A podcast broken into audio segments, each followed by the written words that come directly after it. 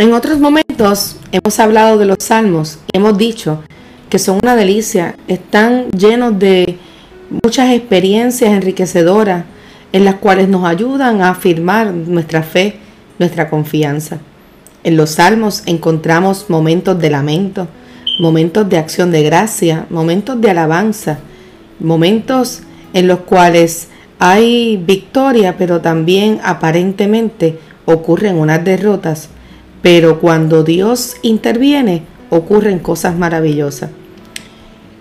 Los salmos nos ayudan a nosotros a identificar nuestras vidas en muchas ocasiones y podemos ver que un hombre común y corriente también padeció de situaciones difíciles, pero una cosa lo ayudó a permanecer firme y fue su confianza en el Dios que prometió, en el Dios que dio su palabra.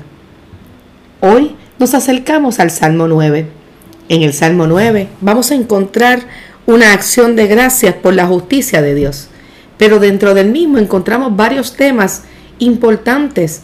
Encontramos, más allá de la acción de gracia que comienza con la alabanza al Señor, vemos los motivos por los cuales esa alabanza se da.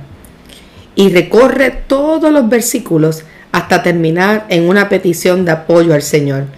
No nos deja de lado la importancia de la oración, no. También nos presenta la oración de una persona en necesidad y también nos invita a la alabanza. Habla de la intervención divina. Reconoce que el Señor es nuestro Dios, que está en los cielos, pero que también en ese momento habitaba en los tabernáculos, en el arca. Pero hoy nosotros podemos decir que el que está en los cielos también habita en nuestros corazones. Bienvenidos a Más que un café, siglo XXI, con taza de café en mano y el cántico del coquí. Hoy nos acercamos al Salmo Nuevo y vemos la acción de gracias por la justicia de Dios. Acércate un momentito y busca en tu palabra el Salmo 9. Vamos a leerla. Y dice en el nombre del Padre, del Hijo y del Espíritu Santo. Te alabaré, oh Jehová, con todo mi corazón. Contaré todas tus maravillas. Me alegraré y me regocijaré en ti cantaré a tu nombre, oh Altísimo. En estos primeros dos versículos que acabamos de leer, vemos esa alabanza al Señor. Ahora continuemos. Mis enemigos volvieron atrás, cayeron y perecieron delante de ti, porque has mantenido mi derecho y mi causa. Te has sentado en el trono juzgando con justicia. Reprendiste las naciones Destruiste al malo, borraste el nombre de ellos, eternamente y para siempre. Los enemigos han parecido, han quedado desolados para siempre, y las ciudades que derribaste, su memoria pereció con ellas. En estos versículos del 3 al 6, ciertamente encontramos los motivos para la alabanza. Esa alabanza que comenzó en el versículo 1 y 2 Ahora nos explica el salmista, nos presenta cuáles son los motivos de esa alabanza al Señor. Podemos entender que el Señor siempre está a nuestro lado. Podemos entender que hay un Dios que es justo, que hay un Dios que cuida por cada uno de nosotros. Hay un Dios que ha prometido. Y aún en medio de las adversidades, hay un Dios que sigue siendo fiel un Dios que es eterno y para siempre. No hay nada que Él deje. Siempre el Señor estará a la disposición. Ahora bien, tú y yo necesitamos reconocer quién es Él. Seguimos leyendo. Pero Jehová permanecerá para siempre. Ha dispuesto su trono para justicia. Él juzgará al mundo con justicia y a los pueblos con rectitud.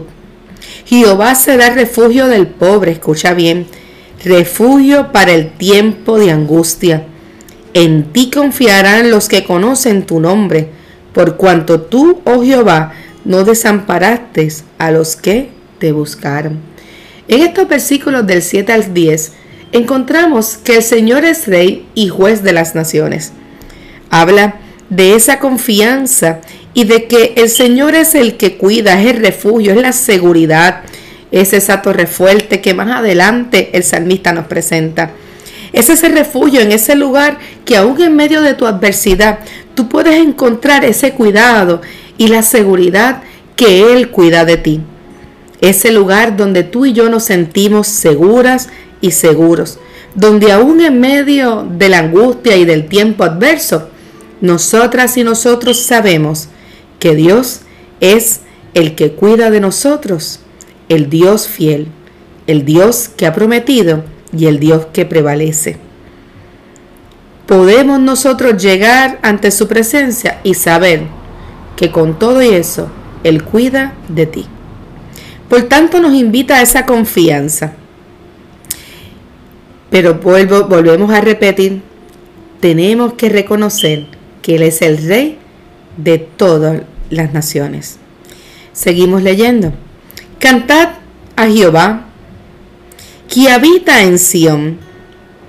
Publicidad entre los pueblos sus obras, porque el que demanda la sangre se acordó de ellos, no se olvidó del clamor de los afligidos. Es ese Dios que está en el trono, en el cielo, pero que también está aquí en nuestros corazones. En ese tiempo donde escribe el salmista, se está haciendo alusión al trono, al arca, ¿verdad?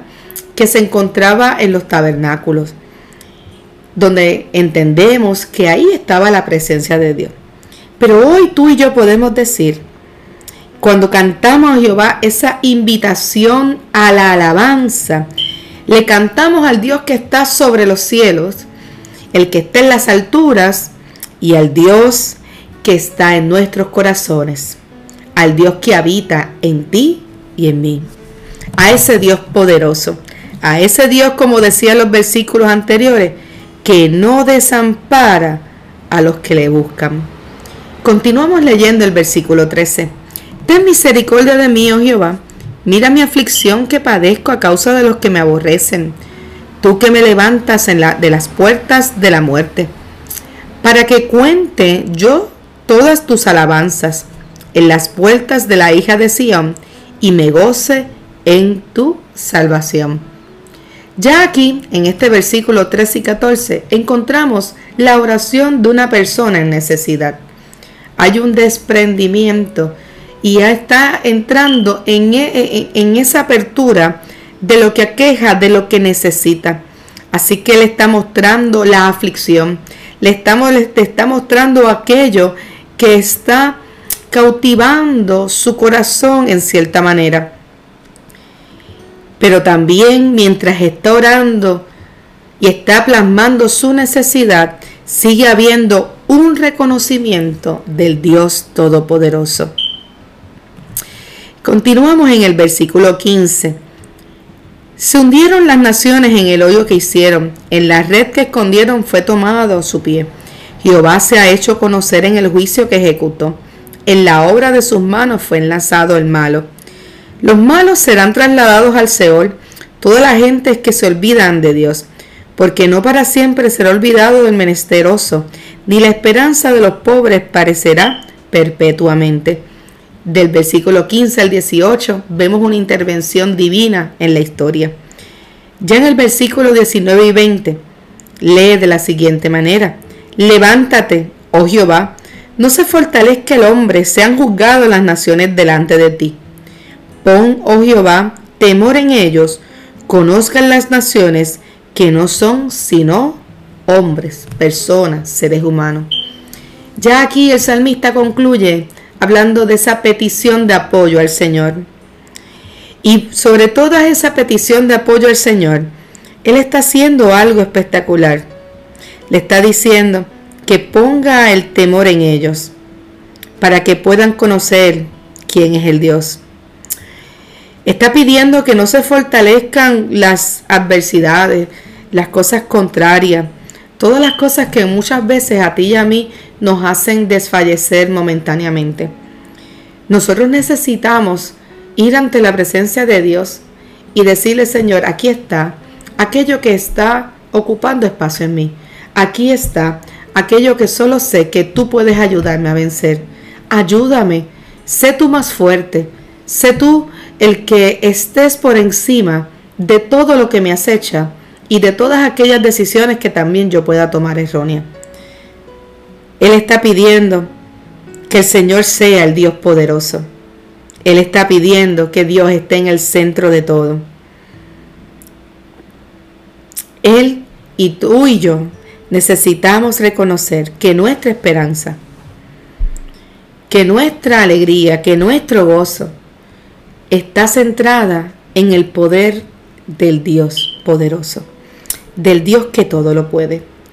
Necesitamos levantar nuestras alabanzas al Señor diariamente, continuamente. Levantar la adoración a Dios. Motivos los tenemos. Simplemente con poder despertar en el día es un motivo de alabanza. Y lo demás, tú sabes, yo sé, cada uno tenemos que encontrar por qué alabamos a Dios. Y la tenemos. Solamente necesitas detenerte un momento, olvidarte de todo lo que ocurre y comenzar a ver desde el lente de Dios. Mientras por un lado ocurren opresiones y cosas injustas, por el otro Dios sigue haciendo cosas maravillosas, no tan solo en nuestras vidas, sino en el mundo entero. Pero necesitamos comenzar a mirar cómo ve Dios y necesitamos hacer como el salmista, confiar plenamente en aquel que ha prometido. Este salmo se habla de que va muy, que es uno con el salmo 10, pero hoy hemos querido hablar de este salmo 9 para decirte, aún en medio de hagamos como el salmista, tengamos acción de gracias. Y en este mes de noviembre, como todos los meses de, la, los días del año, saquemos ese espacio para dar gracias y llenemos a otras personas de esa gratitud. Comparte, da testimonio, dile a otro cuán grande es Dios. Háblale de las maravillas que Él hace aún en el tiempo que vivimos. Esto ha sido Más que un café, siglo XXI, con taza de café en mano y el cántico de Coquí. Recuerda compartir con otros para que puedan disfrutar de esta hermosa experiencia. Su pastora, que los ama, Angélica Acevedo.